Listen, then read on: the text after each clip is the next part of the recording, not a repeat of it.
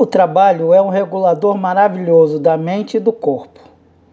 Eu esqueço todas as tristezas e amarguras e até as ignoro completamente na alegria de trabalhar. Camille Pissarro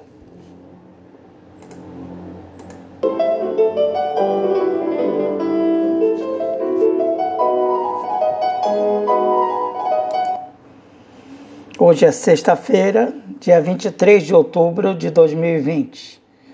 Jacó Abraão Camille Pissarro, o Pissarro, como ficou conhecido, era um judeu e, como tal, conhecia muito bem o Antigo Testamento. Pissarro foi, junto com Monet e outros artistas, fundador do impressionismo. Fala-se pouco de sua pintura, mas ele fez várias reflexões sobre arte e foi o único pintor pintor que participou das oito exposições do grupo. Embora fosse de uma próspera família do comércio, ele deixou tudo isso por conta da pintura. Sua pintura se caracterizou por uma paleta de cores suaves e pela firmeza com que conseguia captar a atmosfera. Seu grande tema foi, como todo impressionismo, a natureza. Os pintores deste período saíam de seus estúdios e procuravam captar a luz. A estrutura dos quadros de Pissarro encontra total correspondência com a obra de Cezanne, já que foi mútua a influência de ambos. Como professor, teve como aluno Paul Gauguin e também seu filho Lucien Pissarro.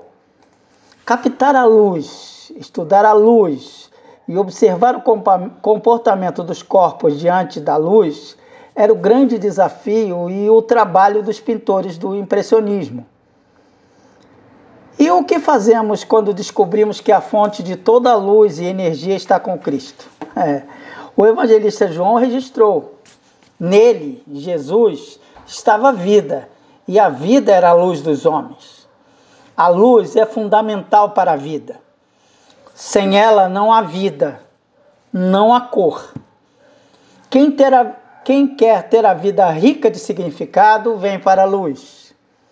O próprio Jesus disse: Eu sou a luz do mundo.